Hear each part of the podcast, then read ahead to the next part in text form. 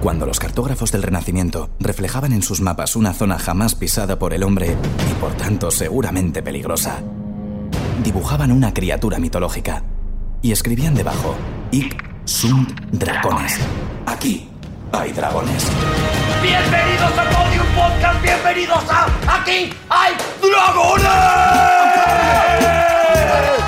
Hoy está con nosotros Javier Cansado. Rodrigo Cortés, Jai Alay. Juan Gómez Jurado. Y, el, o- y Arturo también. Pero bueno, pero bueno, qué Ah, bajonado. Qué, bajonazo. La faltadita desde el principio, ¿eh? De- nada más empezar. Eso es una falta de educación. Para mí, ¿eh? por mi formación. Junior, no hace falta que vengas. que Está Juan hoy. No, Junior, por favor. no, no va a venir, no viene. Ya no está, viene. ya, ya ha quedado claro. Está un vacance. Hay un change.org.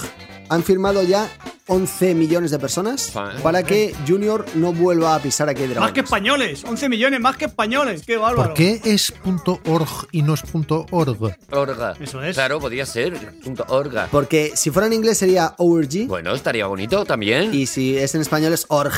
Vamos a comenzar. Lo primero, dar la bienvenida a, a Javier Cansado de nuevo a Dragones. Eh, Javi, Hombre, que por te hemos favor. hecho mucho de menos, Javi. Javi, yo ni, ni me había dado cuenta de que te habías ido. Vamos a ver. Eso me gusta porque es muy contraproducente, pero me gusta, sí, sí. La verdad es que eh, he estado escuchándoos los programas que habéis emitido sin mí Sí.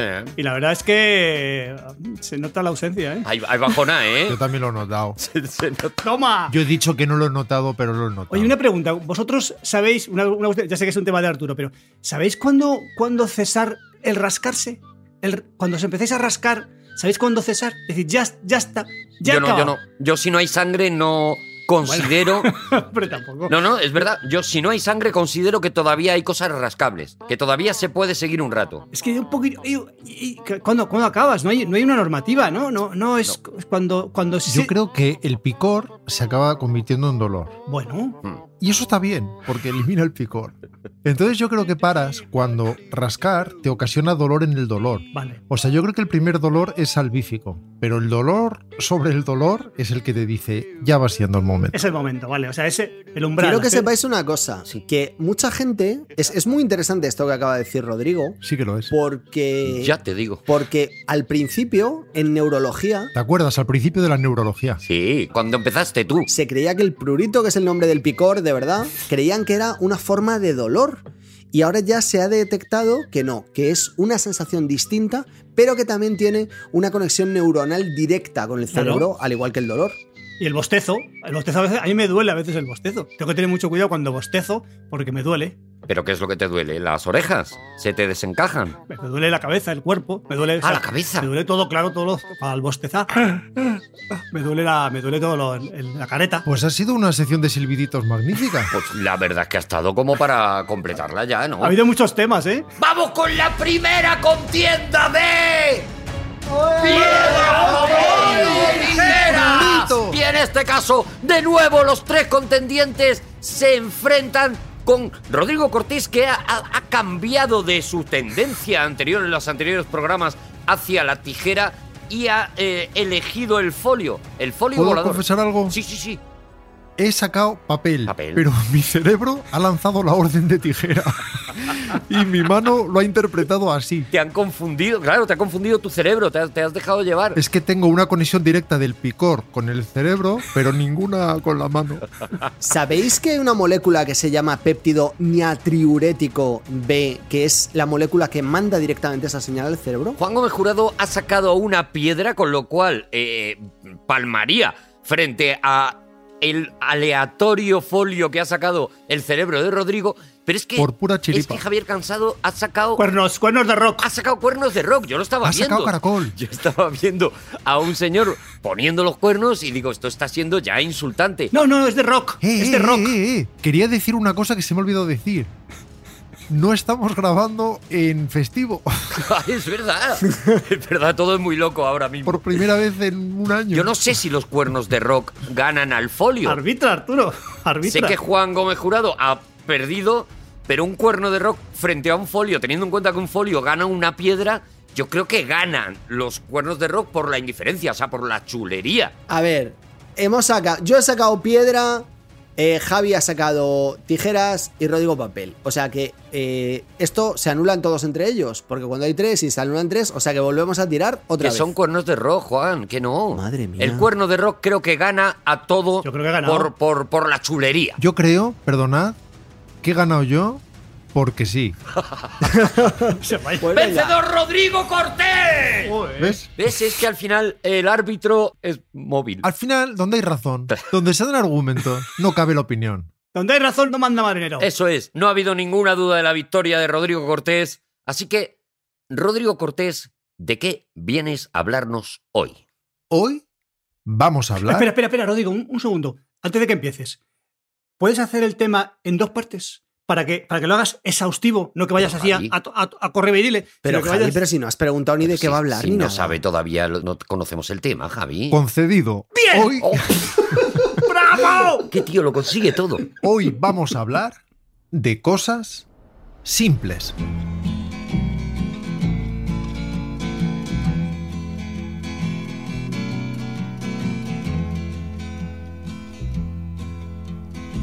They sat together in the park as the evening sky grew dark.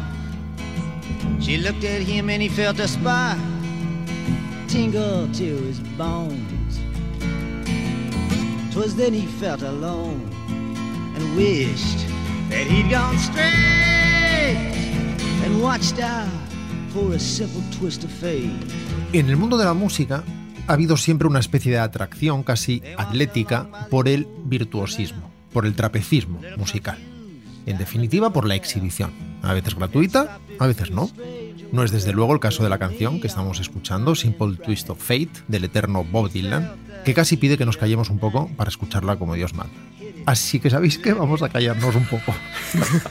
Me lo estaba viendo venir. with a simple twist of fate. A saxophone someplace far off played as she was walking on by the arcade. As the light bust through a beat up shade where he was waking up, she dropped the coin into the cup above a blind man at the gate and forgot about a simple twist of fate. Me gusta mucho Dylan, ya lo sabéis, porque es que encaja lo que sea. O sea, él en- tiene un texto que decir y te lo va a encajar seguro. O sea, ya, ya se busca Lo la vida. aprieta, lo suelta, hace chicle. Él pregunta, ¿cuánto tiempo tengo? Sí, eso es. ¿Hago dos partes con la canción o hago una? Sí, sí. No es el caso, decía, de esta canción de Dylan, maravillosa, pero sí es el caso de otros músicos. Seguro que Javi nos podría ayudar a encontrar ejemplos, pero ahora mismo me vienen a la mente músicos como por ejemplo los guitarristas Jeff Beck,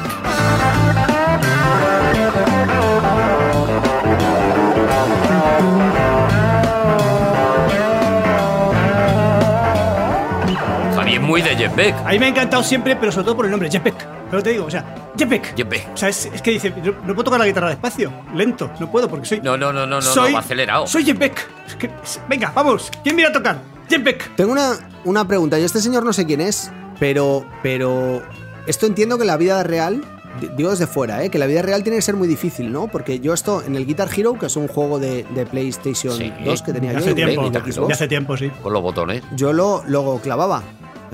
¡Pim! Y cuando salía el botoncito que se iluminaba, ¡pim! ¿esto cómo crees tú que lo hace Jeff Beck? Eso es, Pues sí. con una guitarra de colores. Claro. Esto lo hace exactamente igual, delante de la Jeff PlayStation. Beck se lo debe todo al Guitar Hero. Jeff Beck, eh, Juan, es uno de los creadores del movimiento este de jazz rock, un poco. Fue quien implicó el jazz con el rock and roll. Es uno de los, de los pioneros. sí, sí. Ah, vale. Ojo que Jeff Beck es un guitarrista estupendo y no es propiamente de la banda de puros exhibicionistas. Hay gente mucho más deportiva, por decirlo así, mucha gente que es más trapecista, como por ejemplo Steve Vai.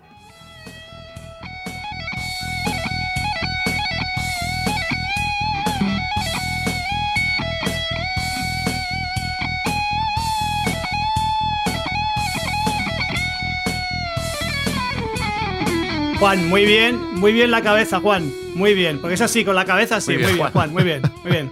Lo dice el que ha sacado los cuernitos de Heavy, claro. Ahí, ahí, ahí. Que es el que hoy domina este tema. Ahí, ahí. ¿Tú has ido a muchos conciertos así de, de gente, digamos, de higiene discutible. Pero bueno, Juan, Eh, pero- porque pero ya ya estamos es- metiendo en. Steve Vai tenía el pelo limpio. Claro. De hecho, tenía una imagen, bueno, y tiene, una imagen muy poderosa. Parece casi un mago de la MTV. Estamos metiendo en sacos, metiendo en sacos a, a la gente. Rodrigo es guapo, un hombre guapo además, y un hombre muy guapo. Si alguien quiere ver a, a Steve Vai tocar, haciendo prácticamente de diablo, si recordáis la peli de Walter Hill, Crossroads, ese duelo final de Ralph Macchio era contra Steve Vai. Steve Vai, eso es, eso es. Ah. A ver quién movía los dedos más rápido y hacía cosas más imposibles. Y era una maravilla, es verdad que, que- que entra dentro de ese de eso que tú estás denominando como circo, ¿no? Que, que, que hay un momento en que dices, se ha ido tan lejos ya Sí. para volver y tal, que se está Ah, gustando. hablando de circo- Steve Vai se, se molaba. ¿Os acordáis las imágenes que hay de BB King tocando con Raimundo Amador?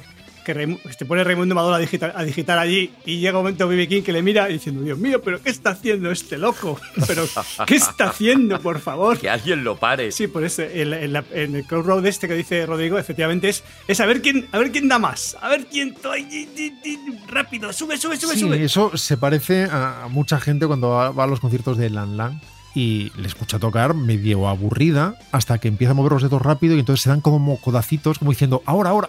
Ahora está haciendo lo de las LANs. Son las, pal- las palmadas del día 1 de enero, ¿eh?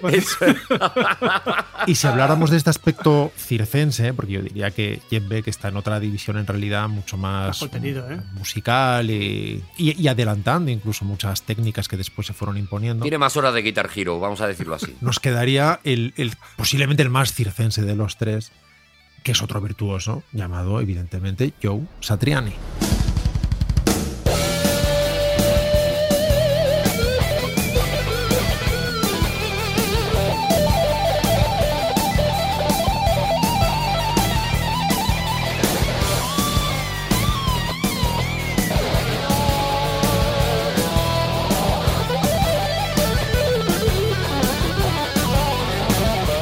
Ahora tengo que mover la cabeza más deprisa. Vale, pero yo creo que Juan, que tú confundes un poco en los, los solos de heavy, que, so- que son solos generalmente a una nota o dos notas, ta, ta, ta, ta, y esto no, esto ya, digamos que esto amplían un poco el espectro. ¿eh? Los, los solos de heavy sí que sí te- son eso, dos notas, tres, venga, y lo machacan hasta que ya te, te duele el oído. Que sepas que te van a poner cosas en Twitter, Javi. Hombre, Pero a mí me encanta. Te lo has ganado. Pero a mí me- No, no, no. no. Pero ¿qué A tendrá que Juan. ver? Y a mí me encanta, ¿qué pasa? Y si pasamos al mundo del piano, podemos encontrar el mismo virtuosismo, pero con menos vocación deportiva, en un grandísimo pianista como fue Art Tatum.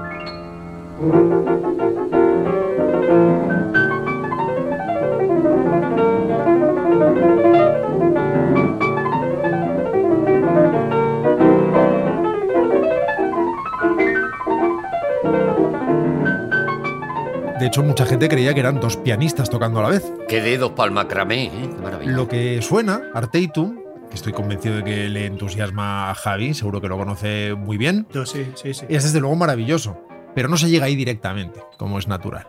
El niño neófito que quiere tocar el piano empieza más bien con estudios de esos que los vecinos llegan a odiar, aporreando a menudo la pared. Escalas ascendentes y descendentes que permiten que los dedos vayan familiarizándose con los movimientos que harán en el futuro en piezas más complejas. Aún no se busca la expresividad, sino la ejecución técnica, inicialmente muy sencilla.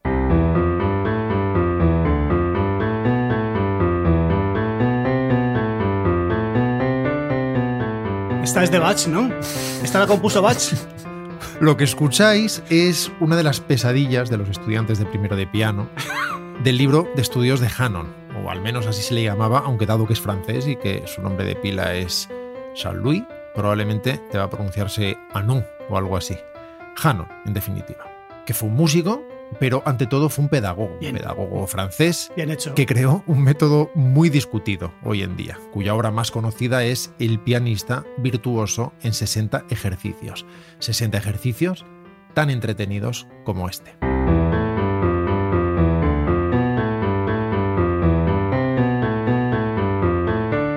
Qué maravilla, qué tardes más buenas, ¿eh? Como veis es pura técnica y disociación de dedos para que el niño aprenda a coordinar las manos, a hacer de forma conveniente los intervalos entre notas, fortalecer los dedos, etc. Así que después de Hanon, el estudiante solía vivir como un avance pasar a los estudios de Cherny, que también comenzaban con escalas, ascendentes o descendentes,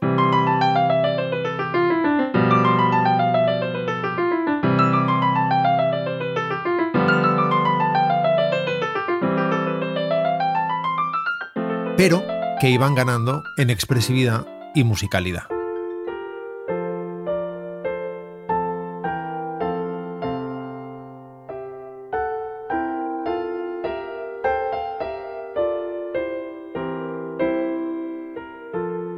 Una y otra vez, supongo, ¿no? O sea, lo haces una vez, lo haces otra vez.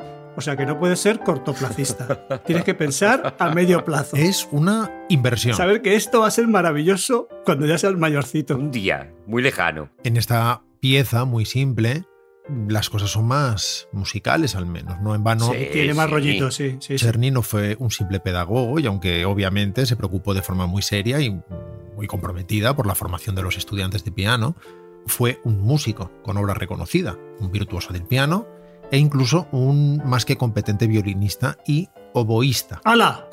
No puede ser eso. Hay pruebas, Javi, hay pruebas. No puede ser. Con Cherny era fácil empezar. Estamos de hecho escuchando su estudio número 5.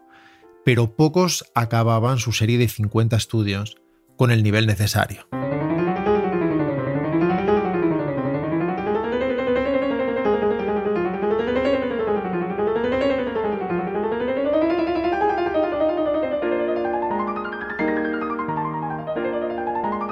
Esto no es el vuelo del moscardón. No.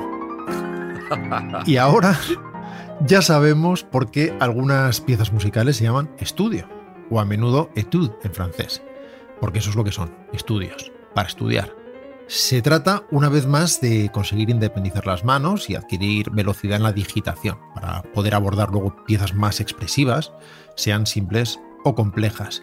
Vamos a escuchar cómo Debussy homenajea sus horas infantiles con Cherny no se sabe si con cariño o con hartazgo y rencor, en un estudio llamado D'après Monsieur Cherny o Después del señor Cherny, que sonaría así. A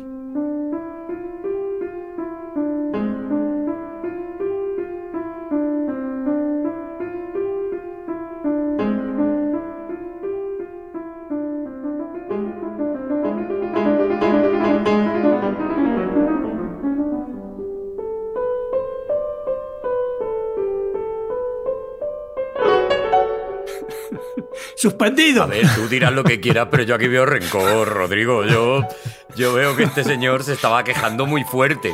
Vamos, me dejo los cuernos haciendo los estudios y llega El mierda, ¿Quién es el Debussy? Cherny. ¿Quién es? A ver, ¿quién es Debussy? Desde luego, si fuera un dibujo animado, sería un estudiante tratando de ser aplicado y después volando con su imaginación Y y enfadándose. conteniéndose de nuevo, Claro. sabedor de que no se le permite volar solo todavía. Muchos músicos, a veces grandes músicos, se han preocupado de proveer de material de estudio a los jóvenes estudiantes. Un clásico de los primeros años de conservatorio es El microcosmos del gran Bela Bartók, músico húngaro y uno de los más grandes compositores del siglo XX.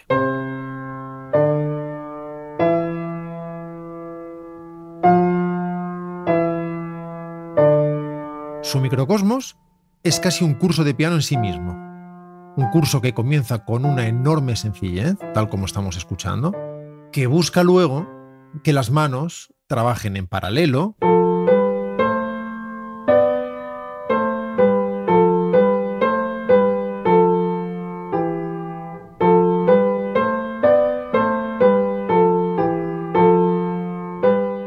Aquí están las dos manitas, ¿no? Las dos manitas haciendo lo mismo Mm. y que poco a poco va perdiendo el carácter de estudio puro y ganando en musicalidad.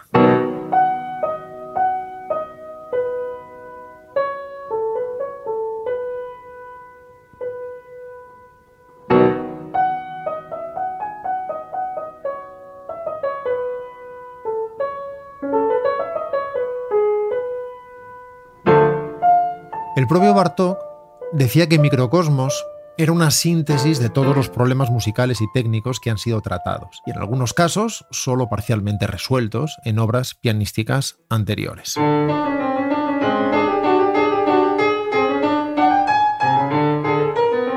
Aparece el malo, está apareciendo el malo. Mírale. ¡Cuidado por Mírale detrás! cómo baja las escaleras. Se mesa el bigote. Qué bonito, pero es precioso. ¿Es un estudio, Rodrigo, tal cual? Esto, esto no, es un- no es una obra, supongo. Sí, Bueno, se- está medio camino, es, es un estudio. Al fin y al cabo, insisto en que todo en sí mismo es un curso de piano. Pero claro, hablamos de Bela Bartok, ¿Ya? un hombre de una creatividad enorme. No se va a limitar a hacer de Hanon, no va a cuidar simplemente los intervalos y hacer escalas Mm. técnicas, pero vacías de significado. Muy bonito, muy bonito. Los volúmenes primero y segundo están dedicados a su hijo Peter, mientras que los volúmenes quinto y sexto están concebidos como piezas de concierto para ser tocadas profesionalmente, ya que los estudios acaban desarrollando ejemplos de técnica avanzada, como en esta danza búlgara, muy rítmica y muy compleja, por cierto, armónicamente.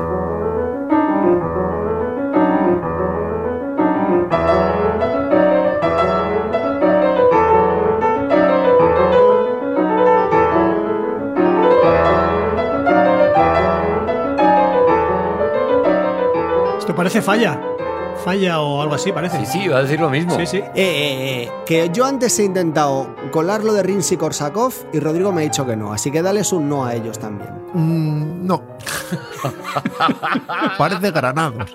Parece albeniz. Es que es verdad, parece como música, música española, ¿no? Clásica. Son ritmos búlgaros, desconozco Fíjate. si de repente hay una raíz cíngara común, no lo sé, pero es verdad que Hay una tiene- cosita ahí de chan chan chan, tun, tun, bien, tan, pam, pam, pam, pam, pam, pam. Es verdad que tiene algo ahí españolizante, ¿no? Que te hace pensar en el amor brujo, ya que habéis mencionado a Falla. Creo que lo he explicado muy bien. A quien escuchamos tocar es, por cierto, a Dita Pastori Bartok, talentosísima pianista y, a la sazón, esposa de Bela Bartok. Ah, mira.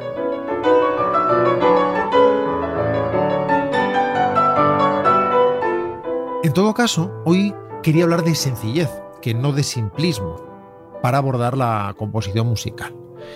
Y si hasta ahora hemos escuchado algunos ejemplos de piezas musicales simples, pero a veces expresivas, que de algún modo nos preparan para escuchar piezas más disfrutables, vamos con algunas de ellas hoy y continuaremos desarrollando el tema el próximo día. ¡Bien! Qué maravilla. Escuchad, por favor, esto.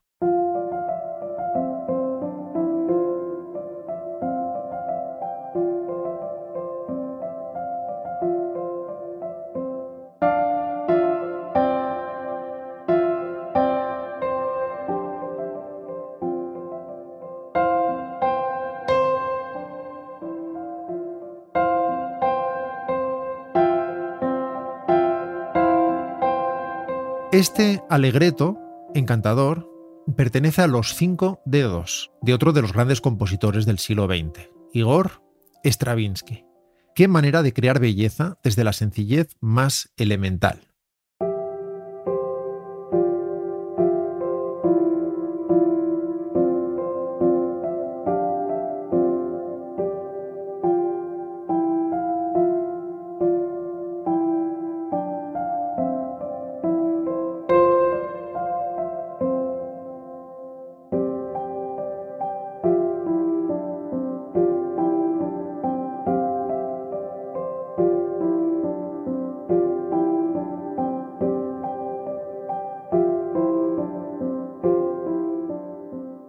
Estamos escuchando el andantino. La obra se compone de ocho piezas muy sencillas en las que la mano derecha toca generalmente solo cinco notas. Veremos además cómo. Escuchemos, por ejemplo, el alegro.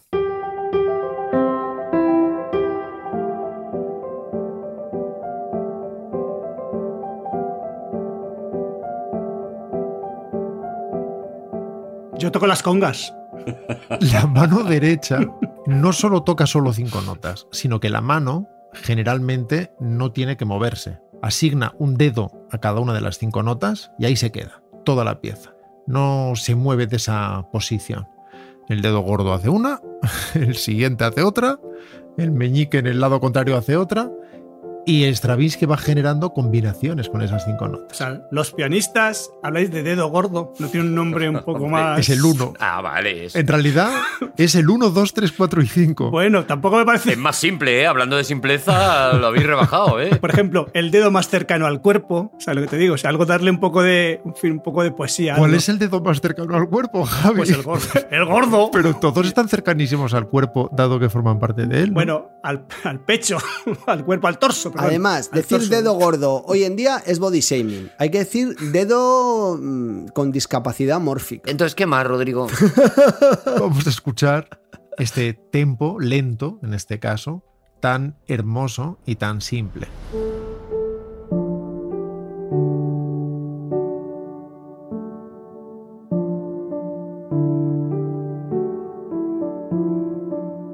Veis que tiene una esencialidad prácticamente infantil Es una nana, sí, también. muy simple, se deshace de todo tipo de artificio, se impone una limitación máxima y a partir de ese cinturón de castidad voluntario empieza a desarrollar combinaciones posibles, melódicas e idealmente expresivas. Pero y se, lo- se le ocurrió con una apuesta esto. Le dijeron, "Eh, Igor, ¿a que, no, a que no haces un tema con, sin mover los dedos de encima de las notas? Listo. Y dijo que no, aquí tienes. Desconozco el origen, pero Muy probable. no me sorprendería que, Que hubiera no te alguna... me cago en 10. Consagro lo que sea. Recordad aquellas piezas que Ravel compuso para un amigo gran pianista que perdió una de las manos y le compuso piezas precisamente para una mano sola. No sé cuál es la historia detrás de Stravinsky. Desde luego se lo hizo a un pianista que solo tenía cinco dedos en la mano, eso con absoluta certeza. Vale. Y si os parece, el próximo día escucharemos ejemplos precisamente de cómo algo que podría dar inicialmente estrictamente para un estudio, para un desarrollo técnico elemental y del que no se requiriera... Escuche, ¿te vas a mover en el ámbito este de la música culta, la música clásica, todo el tiempo? Vamos a traer diferentes ejemplos, incluso vamos a salir del ámbito de la música. Qué bien has hecho en pedirle doble, doble programa, Javi. ¿Puedes adelantarnos algún ejemplo? No. ¡Seguimos en Aquí hay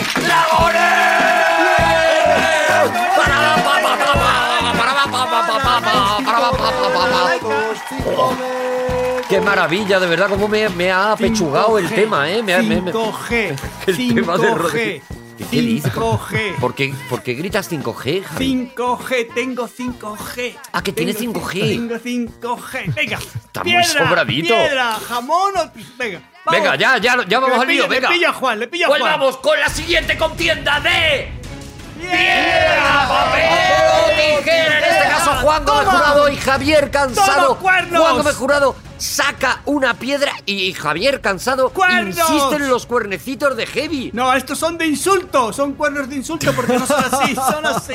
Ah, es verdad que le ha dado la vuelta a la mano. Y entonces, si muestras el embés, es insulto. Es insulto. y si muestras el haz, es, es, es heavy, soy heavy. Mira, mira, mira mi cara, mira mi cara. Vale, creo que a insulto eh, le gana una pedra como un piano. O sea, ahí me parece, es Javi, verdad. que no te puedo defender de ninguna de las maneras. Eso es verdad, eso es verdad. Así que es el turno de Juan Gómez Jurado. Juan Gómez Jurado, ¿de qué vienes a hablarnos hoy? Juan, Juan, Juan, Dime. ¿te puedo pedir una cosa? Sí. ¿Podrías hacerlo en dos partes? No. Donde las dan las toman. Hoy quiero hablaros de Alien. Pero de alguien en concreto.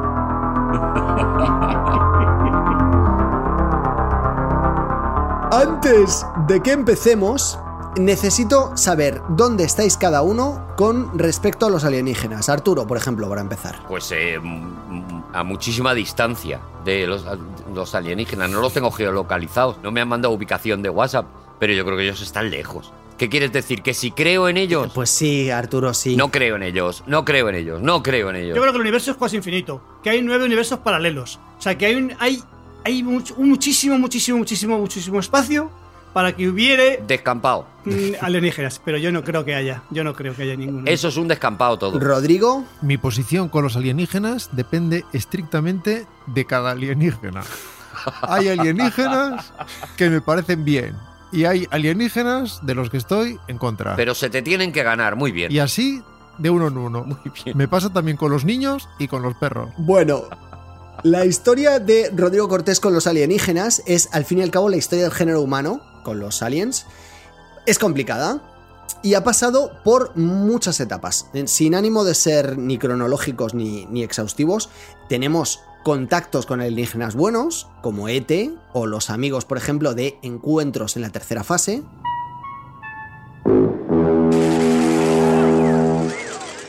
¿E ¿ET es bueno? ¿ET es bueno o es neutro? Ete Este es bueno, es bueno, le cura al niño. Sí. Ete lo que quieres irse a casa, te aviso. Los de Cocón también son buenos, ¿no? Los de Cocón. Los ¿o de no? Cocón, sí, además, te, y, y- y te hacen un spa gratis. ¿Habéis oído hablar de la maldición de Cocoon? Que el reparto de Cocoon original ha ido muriendo en circunstancias muy extrañas y no sobrevive casi ninguno. La mayoría, para la mayoría fue su última película. Es que suma dos y Pues- dos. Estoy poniendo a John Williams si estáis haciendo el tonto. De verdad, es que no, no tenéis Pero hay perdón. una película, hay una película que es el que han muerto todos, así que ya ni que es la de El regador regado. El que re- se han muerto todos. Sí. Y salida de misa del Pilar de 12, de Zaragoza. La maldición de los Lumière, se le llama. También tenemos alienígenas malvados y destripadores de humanos, como es el caso de los xenomorfos de Alien el octavo pasajero. Correctly. Pero alguien concreto, El octavo. Más concreto que eso. Tenemos también la cosa de John Carpenter.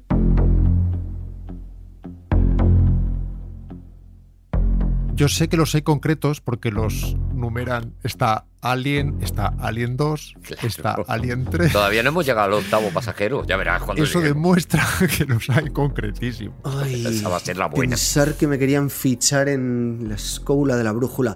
Bueno, ya tenemos dos tipos de extraterrestres. Tenemos buenos y tenemos malos. Que te vuelvan a contraofertar, Juan. Y la ficción nos ha dado toda clase de opciones en el sentido de nuestra relación eh, c- con ellos. Por ejemplo, recordemos eh, lo que pasaba en Ultimátum a la Tierra. Llegaba un señor, decía por boca de la, de la mujer con la que se encontraba aquella frase tan aterradora de... Ratu, Barada, Nikto. Y a partir de ahí empezábamos a hablar.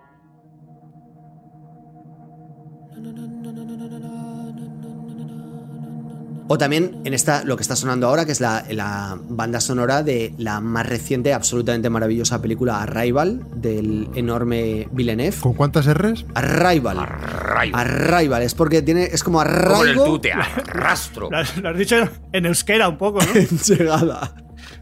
En esta película establecíamos una comunicación con los alienígenas a través de un telesketch del espacio, si os acordáis. Bueno, esto es lo que nos ha contado la ficción, pero ¿qué me diríais? Si yo os dijera que hoy voy a hablaros de la primera vez real en la que los humanos trabamos contacto con un objeto extraterrestre y la primera reacción real y documentada a este fenómeno. Te diría que, que me tienes fascinadísimo y que oca- ojalá no te vayas a la escóbula de la brújula. Un meteorito. Yo lo tengo grabado porque son los de Gran Hermano, ¿no? Eso pasó en un parador de Extremadura. Parador de Extremadura, eso es. En una de esas. Digo, real. De esas. De verdad. Y eso, y eso en todo caso sería la decimonovena vez. Di- de- Yo de esa historia no me canso. Si la quieres contar otra vez, a mí me la parece bien. primera vez. ¿La, la puedo contar? Sí. Sí. Por favor, Juan. Vale, No se pregunta eso. Que no te llamen del nadie sabe nada. No haberlo preguntado. vámonos al país donde no queremos estar. Francia, siglo XVIII.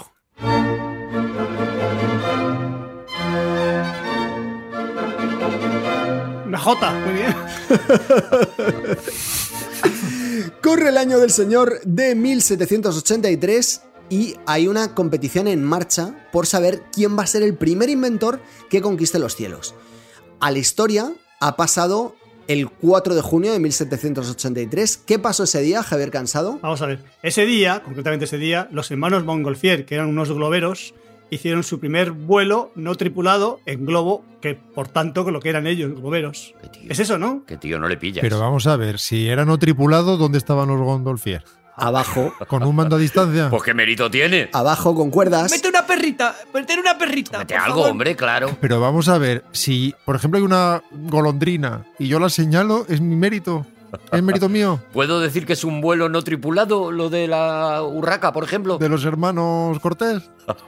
Ese día pasó a la historia. Por desgracia, no ha pasado otra fecha a la historia que es tan valiosa o más que la primera, con esta injusticia de que el segundo nunca se lleva el mérito. Claro. El segundo viaje de un globo no tripulado fue tan solo unas semanas más tarde, el 27 de agosto de 1783, Ah, a cargo de los hermanos Robert, también hermanos, y dirá Javi, ¿no es mucha casualidad? pero es que es, es muy, em, no es mucha casualidad, pero es que es muy importante cuando te dedicas al tema de la aviación, tienes que ser hermano. Por ejemplo, Sí, Wright sí. dice hasta que no crezca el Así otro, es. no voy a hacer un avión. Así eso es. es, eso es. Y los primeros prototipos de los Da Vinci. Y los Apolo eran Apolo 1, Apolo 2, era familia numerosa. Leonardo y José Luis. Los hermanos Robert, que eran los creadores, no usaron aire caliente como los Montgolfier, los Robert usaron hidrógeno y un enorme globo de tafetán recubierto de goma. El tafetán es, digamos que lo, un recubrimiento de cortinas, para que nos Sí. entendamos. ¿No habéis oído hablar de los hermanos Tafetán? Los hermanos Tafetán también muy importantes. Son muy amables. Después de cuatro arduos días de trabajo,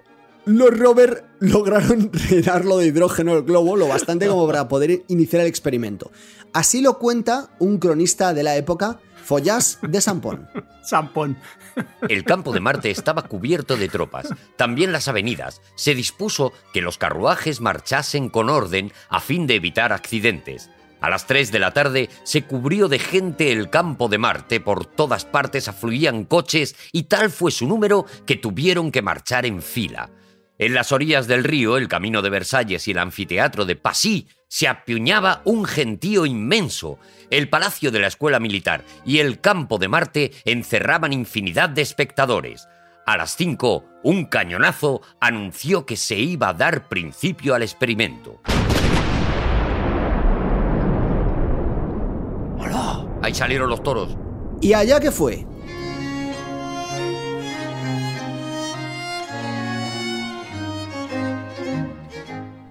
Fijaos qué espectáculo tan bonito estamos viviendo. Es decir, es el culmen, toda la, la sociedad francesa, la ilustración, la gente que, bueno, pues que está deseando conquistar los cielos y que eh, está reunida en torno a ese globo. ¡Qué maravilla! Desataron las cuerdas y el globo se elevó rápidamente Bien. ¿Tripulado o sin tripular? sin tripular. Vale, pero subió, vale, por lo menos subió. Y se elevó rápidamente el globo a 488 toesas de altura. ¿Cuántos son 488 toesas de altura, Javier Cansado? No llegan a las 500. Vamos a ver. eh, una, una toesa son siete pies de Burgos, ¿no? Ujú. Y tres pies de Burgos son una vara castellana. Por Eso tanto, es. son mm, dos varas castellanas.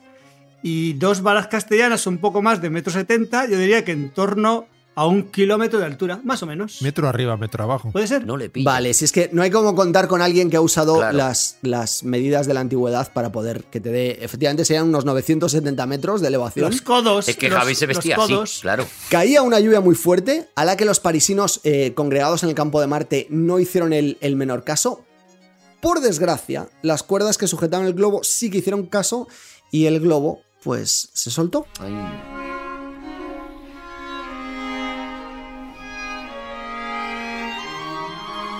¿Y cuál es el problema en un vuelo no tripulado? Es que no estaban preparados, no estaban preparados porque tenían que llevar unos observadores que fueran acompañando al globo durante su trayecto, pero no estaban listos. En fin, el caso es que tampoco fue nada demasiado grave. ¿Y cómo iban a acompañar al globo? En globo. En un globo tripulado. Desde abajo, desde abajo. Igual en la Francia del 18 lo que se consideraba una vulgaridad es tripular los globos. Y llevaban volando en globos tripulados cinco siglos y por fin alguien, un hermano de otro hermano, había decidido hacer vuelos no tripulados. Y eso se consideraba un gran mérito. La gente decía, no me verás tripulando globos. No se pudo controlar mejor el experimento. Los es- observadores tuvieron que seguir el globo a toda prisa, montados a caballo, lo cual no fue tarea fácil. Hombre, atatuó el caballo un globo. Ya ves. verás tú cómo reacciona el Que caballo. lo tripule. Y lo que sucedió, ahí lo que sucedió.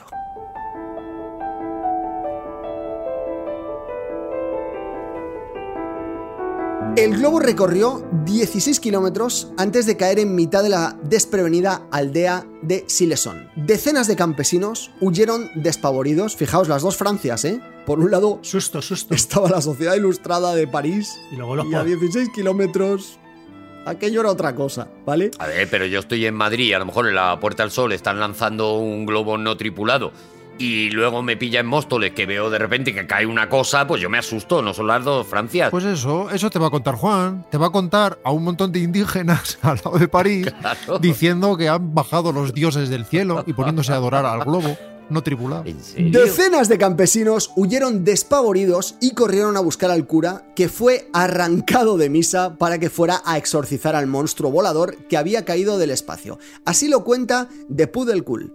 Ese no era un DJ. ¿Quién no diría que aquella cosa era una de las famosas bestias del apocalipsis? Los aldeanos intentaron moverla, pero ni por esas el globo permanecía inmóvil y sin decir esta boca es mía. Era menester hacer algo. Un guapo, la historia no ha conservado su nombre, montado en cólera cogió una escopeta y con todas las precauciones, todas las astucias de un cazador consumado, se destacó del grupo que rodeaba la fiera, se dirigió hacia el animal e hizo fuego sobre él a una distancia razonable. Felizmente, nuestro bravo hombre no se había adelantado mucho y no hubo inflamación de hidrógeno, pero la carga de plomo rasgó el vientre del globo, salió el gas y aquella masa voluminosa fue bajando poco a poco. ¡Victoria! ¡La bestia está herida! ¡Qué burros son los! ¡Qué burros! Me gusta mucho que el que se adelante le llamen el guapo. El que guapo. Yo me lo imagino como el Gastón de la Bella y la Bestia que debía estar ambientado por esta época. Que vaya el guapo, que vengan el cura y el guapo. Era guapísimo y valiente. Ahí me está encantando porque quedan como burros. Gritaron, Victoria, la bestia está herida. Y aquí se lió pardísima, señores.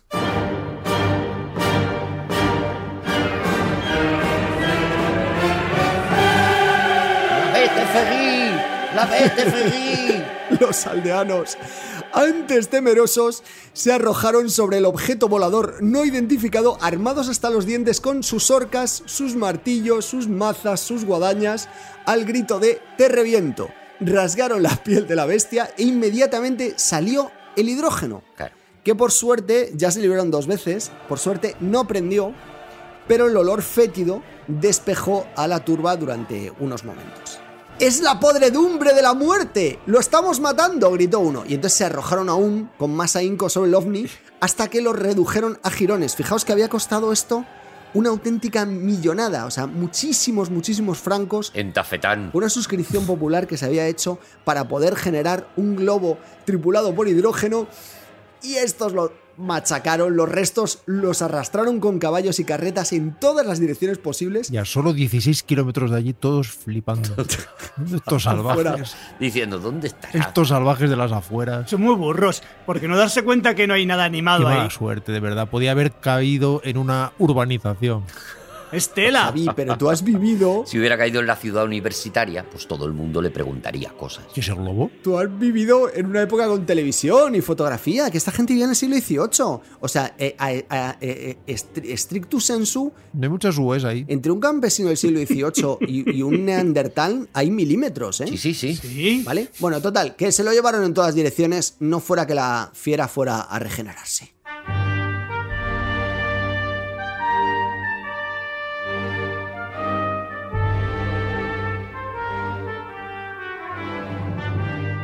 Y hasta aquí el primer contacto real y certificado de unos humanos con un ovni. Esto es mucho antes de, Ah, de Gran Ahora lo entiendo, ahora lo entiendo. Claro, ahora encaja todo. Ah. Ahora es que, ¿cómo nos ha, cómo nos ha encelado? No, pero no, tengo, tengo, tengo que objetar. Ah, ¿Por qué? Tengo que negar la mayor. ¿por qué? ¿Por qué? Niégala, niégala. Porque no has hablado de objetos volantes no identificados.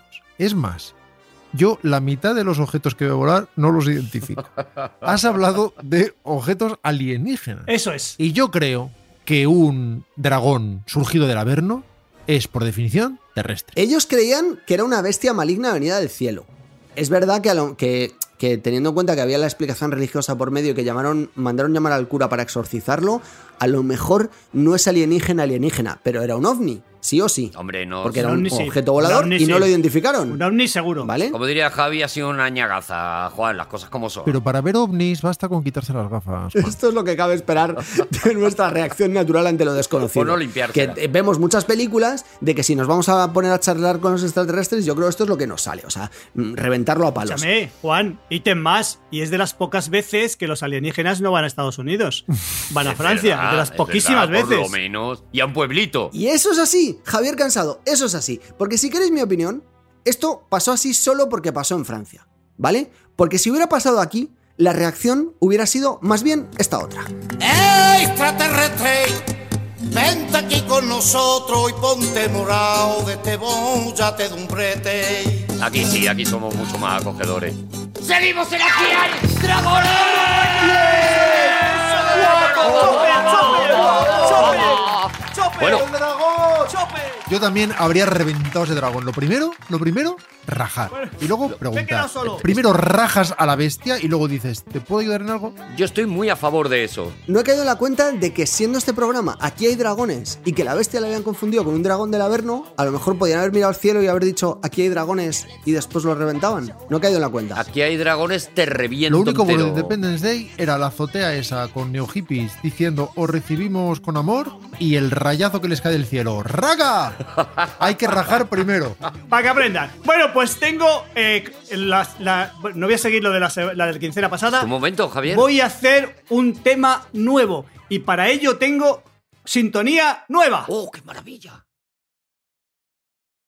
¿Le has pasado a alguien los temas, Javier? Sí, los tengo yo. Ah, vaya. ¡Qué maravilla de momento! Este minuto me lo, me lo descontáis, ¿eh? Por Pues favor. dale, dale. Vale, ahí lo tienes.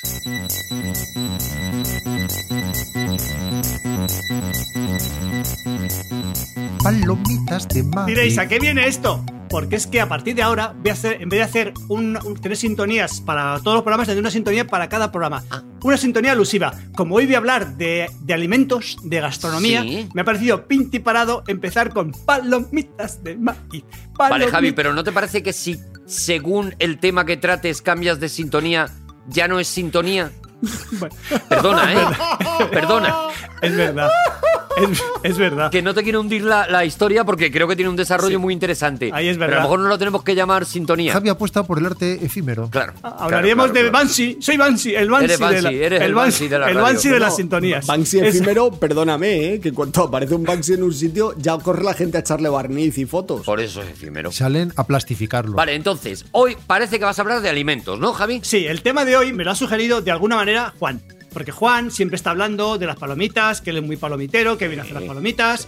Y entonces yo he dicho, pues yo quiero hacer algo también de relativo al- Pues, ¿Os acordáis el día que era todo onomatopeyas y decía que nos teníamos que comprar un stop pop con tos- Es pop- verdad, pop- pues sí, eso, sí, pop- mira, sí, a, sí, a no. raíz, a raíz de eso. Muy bien, Cosas muy bien. muy raras. Pues a raíz de eso, nosotros en casa solemos hacer catas. Hacemos catas de, De cosas. Iba a decir de, de vinos, pero por ejemplo catamos helados de chocolate. Ah. Y el otro día catemos, perdón, catamos. Catemos, catemos es perfecto. se su- emplea el subjuntivo sin venir a qué, pues catamos pistachos. Catamos pistachos. T- Compramos pistachos iraníes o iranios o iranís, depende como el el gentilicio que utilices. Los que hubiera. Irán y de Irán, para que no mojarnos, de Turquía y españoles. Y en casa, mis hijas, mi hijo. ¿Hay pistachos españoles? Yo pensé que estaba prohibido. que ¡Oh! si- ¡Oh! Que te cortaban la mano. No. ¡Ah! Pues ya verás cuando se Los desarrolle el crían tema. en granjas. ¿Son de piscifactoría? Sí. probamos los pistachos y entonces dije, ay, qué rico, ay, qué rico, qué rico. Y dije yo a mis hijos, digo, ¿sabéis que cuando yo era niño no existían los pistachos? ¿Qué me estás diciendo? ¡Ah! ¿Pero Padre, qué me estás padre, diciendo? ¿qué dice usted, Digo, padre? ¿Qué digo, dice, que padre? Vamos a ver, si existían. ¿Qué ha fumado, padre? No nos ponga tristes, padre. Ha felicitado a madre. Es el santo de madre. Me dijo, dijo un- mi, mi hija, la más sabia de, de la- de mis hijos, dijo, sí existían porque es, una, es milenario. Y al ser milenario sí existían. Digo, pero en España no había. No, en España no. España no El- había. En España el pistacho tardó en llegar a España como el kiwi. O sea, Era, eh, ah, ¡Eh! sí, ¡Eh! ¡Bravo! Fue lento. Fue lo que yo dije. Digo, la pizza, el. Porque fíjate, ahora, Sí. ahora hay mucha pizza por todos lados. Sí. Ahora, ahora das un, das- tiras una piedra al suelo y aparece una pizza. Ah. Ahora es muy facilito, claro. ¿Vale? Pero que hace cuatro años no teníamos edamame, que es que también las juventudes no se acuerdan de las cosas. Ahora ya no se cazan mariposas porque se les enredan en pizzas. Es- Las redes. Eso es. claro, con la, la mozzarella pringosa. Que Yo estoy en contra de la mozzarella pringosa. Bueno, entonces dije, claro, pero los, es que no sabéis que los pistachos son recientes y tal. Ah, y me dijo uno de ellos, de mis hijos. Hijos en el sentido mm, patronímico, ¿eh? Sí, me, sí, di- me dijo, anda, es que sabemos muy poco de los pistachos. Digo, pues eso lo voy a paliar yo, voy a hablar de los pistachos. Perdóname, ¿vas a hacer historia del pistacho, eh, Javier Cansado? Va a hacer historia en general. Maravilla. voy a hablar a partir de estos momentos unos 15 minutitos de los pistachos. Y digo, voy a amenizarlo con música de pistachos. No he encontrado, no he encontrado nada, nada, nada, nada. He encontrado de frutos secos. Mm, el verde que te quiero verde, a lo mejor, no lo sé, eh, te doy ideas.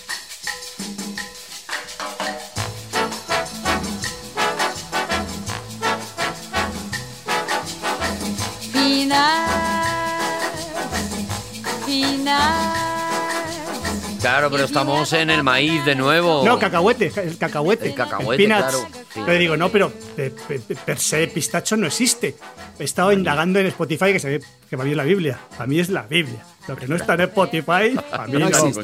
Para mí- No merece la pena. Digo, ¿y si, ¿y si en vez de poner música a- de pistachos, pongo música que de algún modo sugiera pistachos? Ah, Amigo. Qué pillín. Entonces, fijaos qué planteamiento. que contenga traza de pistacho, ¿no? Mira, mete música.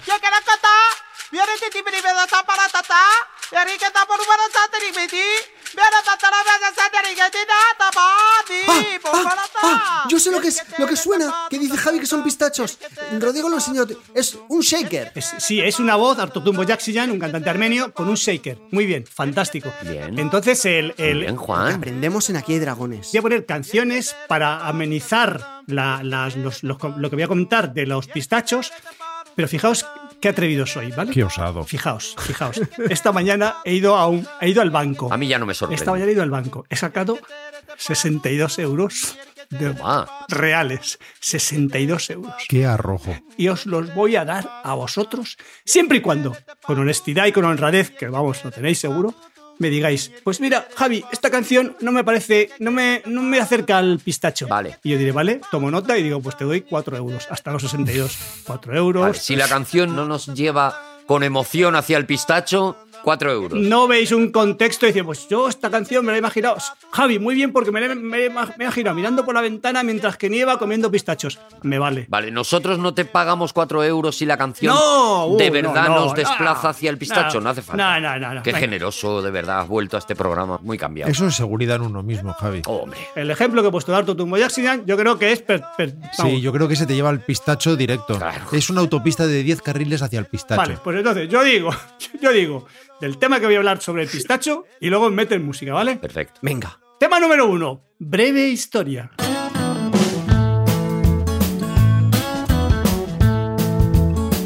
I'm sending you love, can you feel it? I'm sending you love, can you feel it? Se cree con bastante certeza que la primera vez que se plantó pistacho fue en Asia Occidental. Se cree con bastante certeza que fue a través de Irán, bactrianos mediante, que llegaría a Europa. Se cree, no con tanta certeza, que a Zoroastro le gustaban mucho y que en un gata, asterisco, no sé lo que quiere decir, lo menciona. Se sabe que el romano, que a lo mejor no era exactamente romano, pero bueno, el romano Antimus escribió De Observatione Cibonum, Ajá. que quiere decir, la traducción, acerca de la observación de los alimentos, en el siglo VI. Javi, si alguna palabra tiene un 1 o un 2 chiquitito, nos lo dices también, ¿vale? También dínoslo, por favor. Y se- en el siglo VI, y en este libro, en el, en el, an- an- el- el De Observatione Cibonum, se habla con toda normalidad, o sea, sin exclamaciones, interrogaciones Nada. o comillas, del pistacho. Ya está, a, a cara descubierta. Ah, mira, asterisco gata, es un texto avéstico. Vale, bueno, pues ya está. Bueno, eh, la- Ah, que te la- ha la- llevado a otro sitio el asterisco, qué Sí, maravilla, de verdad. claro, es que, es que como he Lo hecho que el yo guión- aprendo en este programa. como he hecho yo el guión, Es que no funciona. Los asteriscos no funcionan porque es que los ponen muy lejos de donde está el primero. están muy anticuados. Y sobre todo cuando dicen, bueno, y cuando las notas son a pie de página, dice, vale, me lo como. Pero esos libros que te ponen las notas y tienes que ir al final a buscar, dices, hombre, No, hombre, por no. favor, ¿Sabes cómo tenían que estar los asteriscos? ¿Sabes cómo? Dándoles la vuelta al libro. asteriscos. Que puedas jugar un rato a adivinar. Claro, Y luego ya le das la vuelta al libro y ya ves si has acertado. O ponerlo con una, con una sopa de palabras, una sopa de letras. Y, y a ver, averígualo. A ver, averígualo tú con tus medios, listo. Un papel que cae al suelo es una nota al pie. a mí la canción me ha evocado muchísimo al pistacho, ¿Sí? Javi. Te tengo Pues, que ¿la- felicitar, la de dais por verdad. válida, ¿eh? entonces? ¿La dais por vamos, válida? Vamos, yo por mi parte, Vale. que ni un pero. Yo, cuando cantaba la chica, lo veía normal, pero cuando le han empezado a hacer los coros, Corito, ese sí. conjunto de pistachos, Claro. enseguida pensaban en el fruto Los seco. pistachitos. Los pistachos. Tema número 2. Distribución geográfica del pistacho. One, two, three, oh well, oh well, I feel real good today. See, we just touched ground on an international runway. Jet propelled back home to the USA. Las zonas donde se cultiva el pistacho históricamente son Grecia, capital Atenas, Siria, capital Damasco, Turquía, capital Ankara, no Estambul, Ajá. Kirguistán, capital Bishkek, cuidado con esto, Irán, capital Teherán, que precioso. O sea, que a mí me parece que las- los países en la que la capital rima con el país. Eso es precioso. Bárbaro. Eso es bárbaro. Por ejemplo, Irán, Teherán. Perfecto, perfecto. Luego Ojalá está- nos llamáramos españiz. por ejemplo, por ejemplo, Españid, perdóname, no me. Españiz. Españid, Españid, Bueno, yo, ¿vale? soy, yo, yo soy de aquí, yo sé lo que Vale, digo. vale. ¿Puedo decir una cosa? ¿Puedo, puedo, Sí. puedo señalar Sí, sí, sí, sí. Sí, aposta- apostilla. que qué grande es Jonathan Richman, Sí. que seguro que pronuncia perfectamente la palabra pistacho? Seguro. Pero vamos, de siempre. Además, yo le, le conocí cuando estuve en España y le encantaban porque los pubs había pistachos y él era un comedor de pistachos, era, un, era compulsivo. Bueno, también se, plan- se plantaban en Turkmenistán, capital Ashgabat, Afganistán, capital Kabul. A mí no me gusta. Cuando es Afganistán y luego Kabul. no me Kabul gusta. es más corta, no, no, No no. es tan daría. eufónico. Pakistán,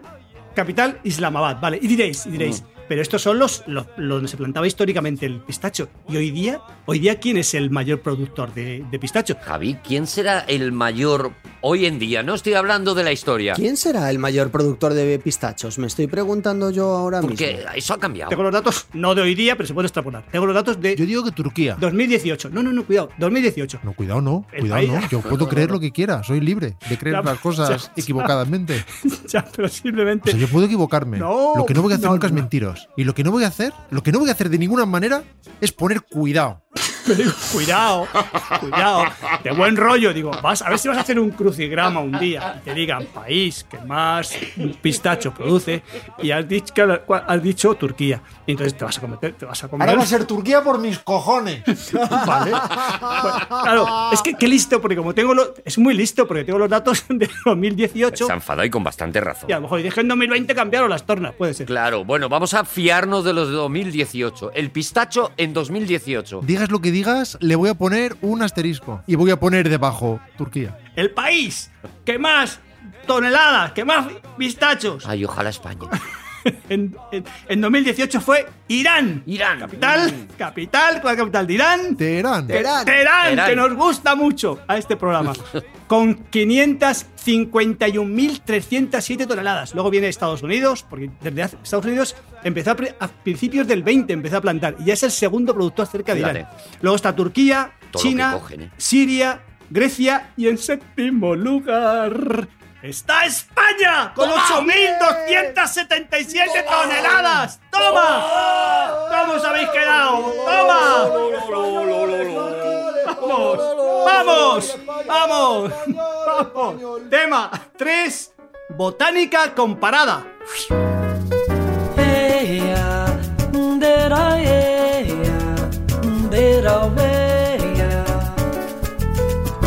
Eu não tenho onde morar. El árbol, porque de un árbol se trata, que puede llegar a medir hasta 10 metros, el árbol del pistacho se llama alfóncigo, alfónsico o pistachero. Hay más, más, mucho más nombres, pero apenas se utilizan. Diré un par de ellos que yo sé que uno que os va a gustar. Un- hay otro nombre que es alótigo, bueno, Bueno. y otro que es Picacho. ¡Oh, Pikachu! ¡Pica, pica! Pikachu es muy bueno. Qué nombre más bueno. Eso llega a Arturo y le rompe un huevo, una de esas cosas que hace él. Hombre, claro, yo eso me lo, me lo quedó, si tiene buenos poderes. Fijaos, un árbol tarda en crecer y da fruto a partir de los 7 años. O sea, tarda en crecer para dar fruto siete, de 7 a 10 años, más o menos. El Pikachu. Antes no da fruto el Picacho o, como, o el Alfónsigo. Un árbol, fíjate, fijaos, da solo aproxi- bueno, da, da solo, solo es una es, es un planteamiento moral que no quiero tener en este en esta No. en esta disertación. Digamos que es un adverbio. Un árbol da aproximadamente 22 kilos por cosecha. O sea, tienes que esperar 7 años para que el dé fruto y solo da 22 kilos. Oh, Y hay las gente- nueces son 25. Las nueces son 25 años. ya, pero estamos hablando de los pistachos. Y hay gente que dice, ay, por favor, Claro, ay, Juan. por favor, qué caros son los pistachos. Cultívalos tú. Eh, claro. Cultívalos tú, Cultívalos 7 tú. años o 10. Ahí aguantando el hambre de las ganas de pistachos. 22 kilos que incluirán probablemente la cáscara. Se te pasa la gana de comer pistachos y tienes que esperar 10 años. Venga, tema 4. Te enfade, Javi.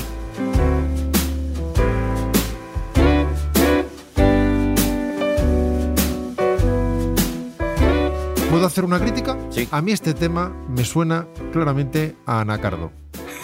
Oy, guau. Oy, guau oh, lo que le ha dicho. Espera, no, no, un momento, un momento. O sea, de- desde mi punto de vista, Rodrigo Cortés, que nunca le pasa, se ha precipitado. Nunca. Si hubiera, Sí. si esperamos un Te has momentito acelerado. y escuchamos al- a, Delbert, Mac- Delbert- Delbert McClinton cantando un poco, ya verás como te viene, te viene a pistacho. ya, ya. Me parece súper Pues pistachero. repito, maestro, Te ha repite. podido el ansia. Maestro, repite, a ver si, a ver si Rodrigo se desdice. I didn't leave my heart in San Francisco. I'll be strolling down the cobblestones. Acaba de decir Anacardo. Ah. ¿Te sumas? ¿Te sumas a la diatriba? Es que ha dicho Anacardo. Ah, Anacardo no está, creo que ha dicho clarísimamente. Ot- Otro, o sea, me va- bueno, vale, vale, lo acepto. ¿No, es- no os parece esta canción? No, lo La de acepto no, 4 euros. cuatro euros. Cuatro Claro, euros. ese dinero tiene que repartir, empezar a repartir ya. A mí que- me parece súper pistachera. Yo no quiero esos cuatro euros. Que son cuatro por persona, Rodrigo. De verdad, Arturo es un flojo, ¿eh? Yo no. No, pero Arturo muy noblemente te ha dicho que los suyos son para mí. No es verdad. Yo lo he interpretado así. Sin vergüenza. Bueno, Échame un galgo. el tema 4 con la música de Delbert, McClin- de Delbert McClinton era para expl- hablar de qué tiene dentro o de qué está hecho el pistacho. Ya ves. Bueno, el pistacho tiene cascarona, ¿vale? Que es la parte muy de fuera. Luego el pericarpio o la cáscara, que lo otro llamamos cas- cáscara, pero había, hay otra más. Pero nosotros decimos, los, los urbanos, los paletos de ciudad, decimos cáscara, pero hay otra antes, la cascarona. La cascarona. Pero esa no nos llega, ¿no? Esa no nos llega, está en Sí, árbol. claro, se nos Está- quita. Vale. No. Es muy inaccesible el pistacho, ¿eh? Uh, el pistacho. Pistacho se, se cuida muy mucho. Hay que ganárselo, parece de la mitología griega. Poquito estrecho, ¿eh? Hay que adivinar el enigma. Bueno, escuchadme. Luego tiene esta cascarona pericarpio. Luego ya la piel del pistacho que también se, ape- se apeló, se apía la laca, se apielaza, se apelalaza, Se apelará de hacia. se apialala, Se apea. se apiala- se apatanarila, Se apalea. se apalea. Y al final está el pistacho en sí, como hubiera dicho Rodrigo, que antes cuando, ahora tengo que felicitarle, porque efectivamente está muy en segundo plano. Pode- Tiene menos protagonismo del que pudiera tener el pistacho, ¿vale? Una cosa, Javi. Todas estas millones de capas forman parte del peso que antes mencionabas, de veintipico kilos. Sí, claro, por eso O está sea, de, de pistacho puro, a lo mejor son, qué sé yo, 12 gramos Claro. cada 10 años. Pero escúchame, es que Está cara. barato el pistacho. Lo veo, ahora lo veo baratísimo. Hombre, claro. Está subvencionado, seguro, por el Estado. Como la ópera. Cada 50, escuchadme, cada 50 unidades son 28, aproximadamente 28 gramos. De cada 50 unidades. O sea, tú, tú fila, como se decía cuando yo era joven. O sea, tú fila. que, que ya no se dice. Bueno, ¿qué tiene el pistacho dentro? Aparte de lo ya dicho, como en la taxonomía del, del bicho, tiene. eh, por cada 100 gramos tiene potasio, muy bien. Bien, muy bien. 1025 miligramos. Muy ricos. símbolo químico K, muy bien. Fósforo, símbolo químico P, Muy por bueno, 190 con miligramos. fósforo muy bueno. Hierro. ¿Quién no quiere hierro? Hombre, hierro, ya ves tú. uh, ya Fe, ves tú. Fe, símbolo químico Fe, 4 miligramos. El magnesio, el ¿Y calcio. cobre? ¿Cuánto cobre tiene? Cobre tiene 1,3 miligramos, Ya poco, pero muy bueno, mucha calidad, muy bueno. Muy buen cobre. Pero muy conductor. Y, sobre- y tiene selenio. Oh. No he podido encontrar en ningún sitio la cantidad de selenio, de selenio que tiene, pero yo tomo pis- Mi pistacho. favorito cuando era niño, Sony y Selenio. Bueno, pues escúchame, pues selenio, yo no he encontrado en ningún sitio que tenga selenio. Pero yo como pistacho y digo, digo, aquí, sa- aquí huele a selenio. Sí, aquí tiene sabe un esto- toquecito, ¿verdad? sabe un poco a toquecito selenio. Como Sabe a un- selenio. Sí, un, Sabe un poquito un regusto a a selenio, es verdad. Y luego tiene un porrón de vitaminas. Así que, ¿qué hacéis ahí y no estáis comiendo pistacho? Hombre. Tema 5. Estamos esperando a que salgan. Nos quedan seis años. Down the stairs, and it is all so annoyed. We've got a jukebox that pulls the toy, toy. The vice is nice, it stays in the back all day. But when the nighttime comes, Dame un pistacho ya. Que está clarísimo. Bueno, Pues ser más pistachero, vamos. los beneficios del pistacho. No, no, para, el, no para el productor o el vendedor, sino para el consumidor. Hablamos beneficios. Para el organismo. Para el organismo. Correcto. Tiene mucho calcio. No digo más. Bien. Tiene calcio, pues eso es bueno. ¿Quizá demasiado? No, bueno, mucho.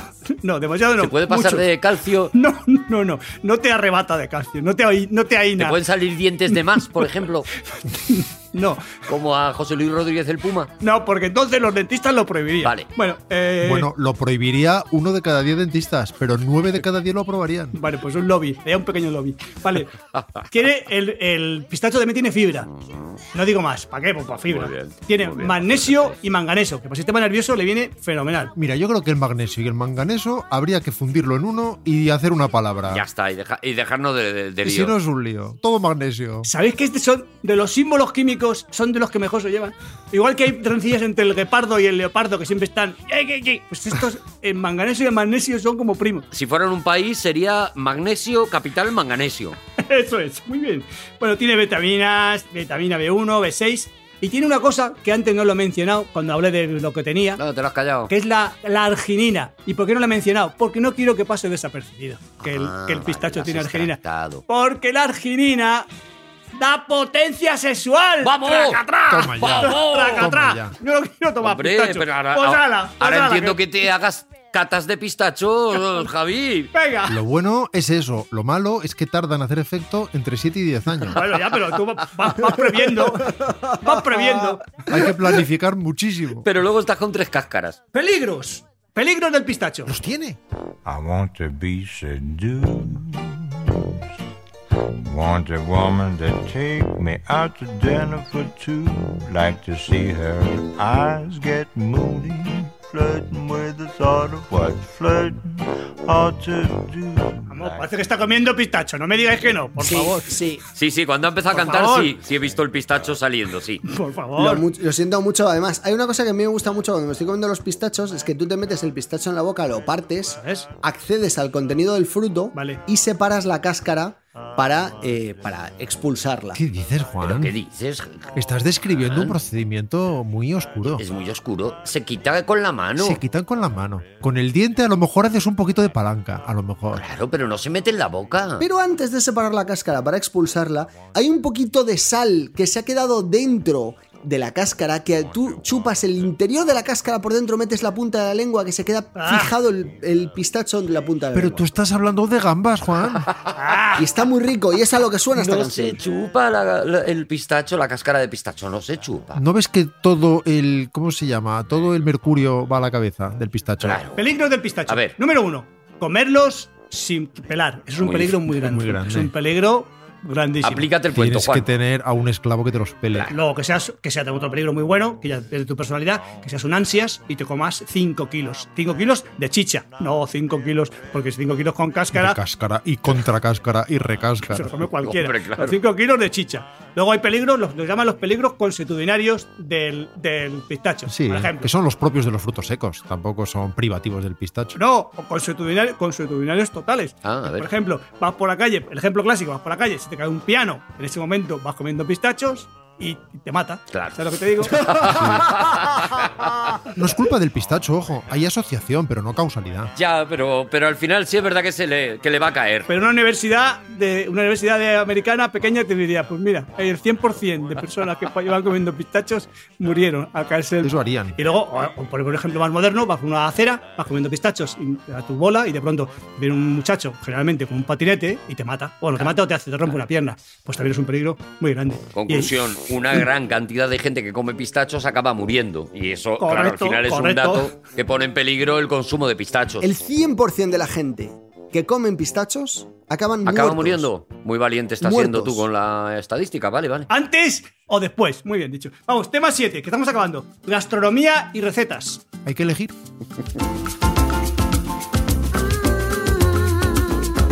Bueno, obviamente, el primer- la, la primera forma de tomar el pistacho es en sí mismo, el pistacho. Ahí no hay, ma- no hay nada. Ya está. Lo Puedes tomar, por ejemplo, por ejemplo, es fundamental el pistacho para hacer helado de pistacho. Fundamental. Ah, ¿sí? Es importantísimo, importantísimo. No es lo que dice la experiencia.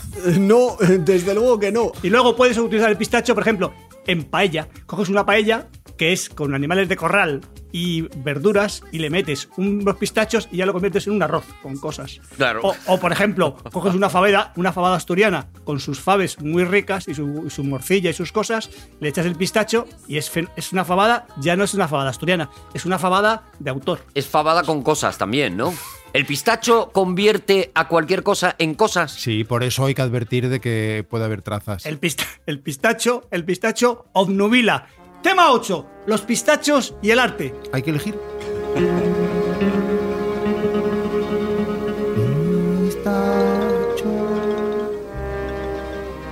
Es el pistacho. ¿Dónde está? Y el arte. Pistacho. Pistacho. Es un pistacho. Pistacho. Ah, está clarísimo, bueno. Pistachos y el arte, ¿vale? Rápidamente. El cine. Vamos a ver. El cine ha dado la espalda tradicionalmente al pistacho. O sea, no, no hay manera. Sí, es verdad. No ha habido una buena relación entre el cine y el pistacho nunca. Nunca, nunca, nunca. Hay un documental que se llama. Ya desde el cine mudo. ¿eh? Sí, eso es. Hay un, he contado un documental que se llama Pistacho, la película. No, sí, Pistacho, la película, que es un- de, un, de un payaso. Uy, lo he dicho. Lo he dicho. Lo he dicho. Es un payaso. Pero es un payaso que el director. Argentino, es un payaso argentino que tiene un documental sobre sus andanzas. Se llama Pistacho. Pistacho, pero Vale. no es. No, yo cuando lo vi digo, ¡oh, por fin! ¿Y qué va? Y hace cosas, hace cosas de payaso.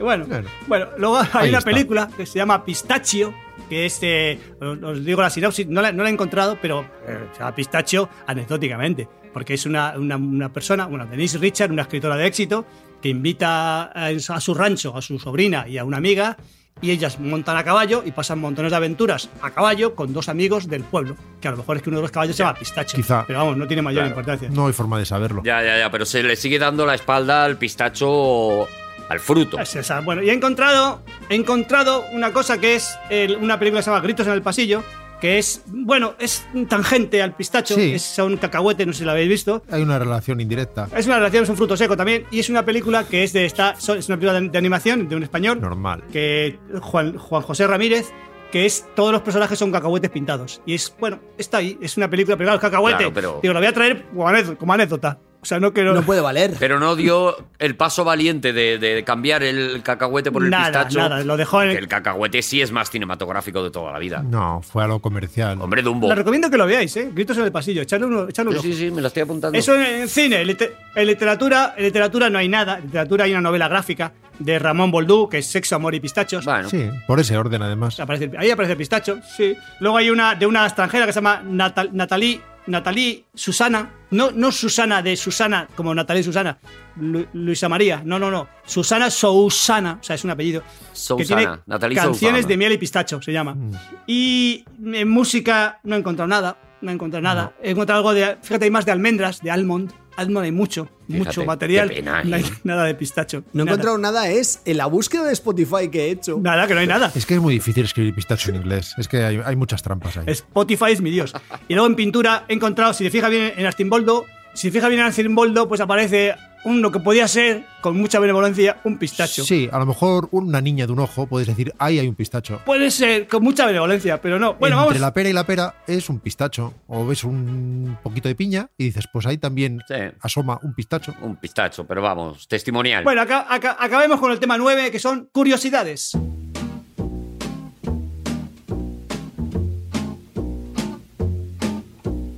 Darker shame, darling, darker shame. Ay, la percusión es el momento de partir la cáscara del pistacho, ya lo entiendo. Sí, eso es. Es que es inapelable, ¿eh? Lo pistachera esta, que es. Pues esta canción es pistacho puro. La O sea, canción. oh. pistacho en vena. Es, ha metido este cantante, porque es un chico, es un muchacho. Ah. Este muchacho ha metido pistachos en un alambique y te ha hecho esto. Maravilla. Es así, es así. Es la quinta esencia del pistacho. Sí, señor. Bueno, vamos a ver. Curiosidades rápidas. Pues ya dije antes que 50 unidades son 30 gramos, ¿vale? Algo maravilloso. Se abren en, en árbol. Se abren en árbol. Ay, por favor, que llama de, ser- ¿Cómo de que ci- se abren de en ciencia. árbol? Sí, sí, sí. No hay una mano, una mano que abra el pistacho. Se abren en árbol. Que se abre sola. Se llama de ciencia. Sí, se abre solo. De ciencia. ¿Se abre sola o ya no se abre? Eso es. De ciencia se llama. Y hay variedades que se abren más que Y otras. si está cerrado, mejor no te lo comas. Eso es. Eso lo sabe la sabiduría popular. Claro, no, no, no, no, porque eso está malísimo. Eso tiene, tiene como peluchos de, por Sí. dentro y no hay que Tiene comer- tierra. Tiene terruca, terruca. Y no, bueno, eh, ra- ra- No curiosidades. se sabe cómo ha llegado ahí, pero la tiene. se llaman secos, se llaman frutos secos porque tienen poca agua. Diré que es obvio, pues yo no lo sabía. Sí. Pues yo no lo sabía. Sí, sí. Y como soy una persona sidera, Quizá tuvieron agua en algún momento, pero claro. eso pasó. hay muchas variedades. eh, no voy a des- no- lo único que tiene, que tiene simpatía es que he puesto variedades con B. Pero bueno, esto es así. O sea, Bueno, no eso- puedo- pero eso está. es- lo es digo y ya divertido. tiene un poco de- Solo porque lo tienes ahí, pero, pero está bien. Es un regalo para los más atentos. variedades y lo he puesto con B. Digo, pues mira, te- pues tiene- tiene gracia. Sin darme cuenta, he hecho un, Yo- un gag. Porque, porque eres así, porque el humor te sale por los poros. Eso es, porque sabía que se escribía con V, por supuesto. Pero, bueno, pero por hacer la broma. pues, Por variar. Te vas a Bueno, dejarte una gracia. Decir encima que, de la como mesa. curiosidad, que la marca de zapatillas Yumas tiene dos modelos, de los cuales alardea, el King y el Dublín. Alardea muchísimo. sí, que los dos, sí, vale. los dos son de color pistacho. Cuidado con esto. Anda. Y luego, Ya ves. y luego hay una amuebladora muy famosa que presume de su modelo Sklum, que es, dice, de fuerte color pistacho. Y, y para Juan, dice, ¿los perros pueden comer pistachos? Esto es para ti, Juan. Todo esto es lo para ti. Los demás Vale. no. Los perros pueden comer pistachos, A ver. mm, pocos, pelados y mejor triturados. Un puñado máximo, luego engorda. Y debe ser el complemento de la alimentación, no la base. Nunca. Y si ve- por lo que sea das pistachos a tu perro, a tu perro y le ves raro, llévalo corriendo al veterinario. Eso es, mi- eso es, eso es lo que yo Es un digo. consejo de Javier Cansado. Que a lo mejor se le ha caído un piano encima. O el selenio. Acabamos, empezamos. Eh, habíamos empezado con Arto Tumbo Yaxian, el cantante armenio, que está muy cercano a las. Y vamos a acabar también con Arto Tumbo Yaxian. Esa es, esa es Turquía. Ha sido un temazo, Javi, un temazo, de verdad, ¿eh? Y la playlist de temas pistacheros me la guardo para, Hombre, para, es- para un verano muy loco. Bueno, os debo 8 euros a vosotros. O sea, debo Para la próxima bolsa que abra. 8 a Rodrigo Cortés, 4 a Juan Gómez Jurado y a Arturo, que es. Voy a decir hoy mi mejor amigo. Toma, toma, Cero. toma. Cero. Porque no le he sacado dinero. Oh. Porque no le he sacado Javi. dinero. Cero Javi, euros. ¿Qué? Yo renuncio a mis 4 euros y se los dono a Rodrigo, al que ahora le debes 12. Joder, Pero yo sigo siendo su mejor amigo. sí. ¿Eh? No va a cambiar eso. En el pecado llevas la penitencia, Arturo. mi mejor amigo, ahora es sobrevenido, es Juan, empatado por un poquito por debajo de Arturo. Pero son los dos mi mejor, mi mejor amigo. ¡Vergüenza! ¡Nos vamos, señores! Muchísimas gracias por el podcast. Gracias a todos por escucharnos. Ha estado con nosotros Juan Gómez Jurado. ¡Rodrigo Cortés! Javier Cansado. Y Arturo González Campos, mi mejor amiguito. Os esperamos en el próximo aquí de Dragones. Os queremos mucho. Gracias. Pitacho, pitacho, pitacho, pitacho. Anacardo.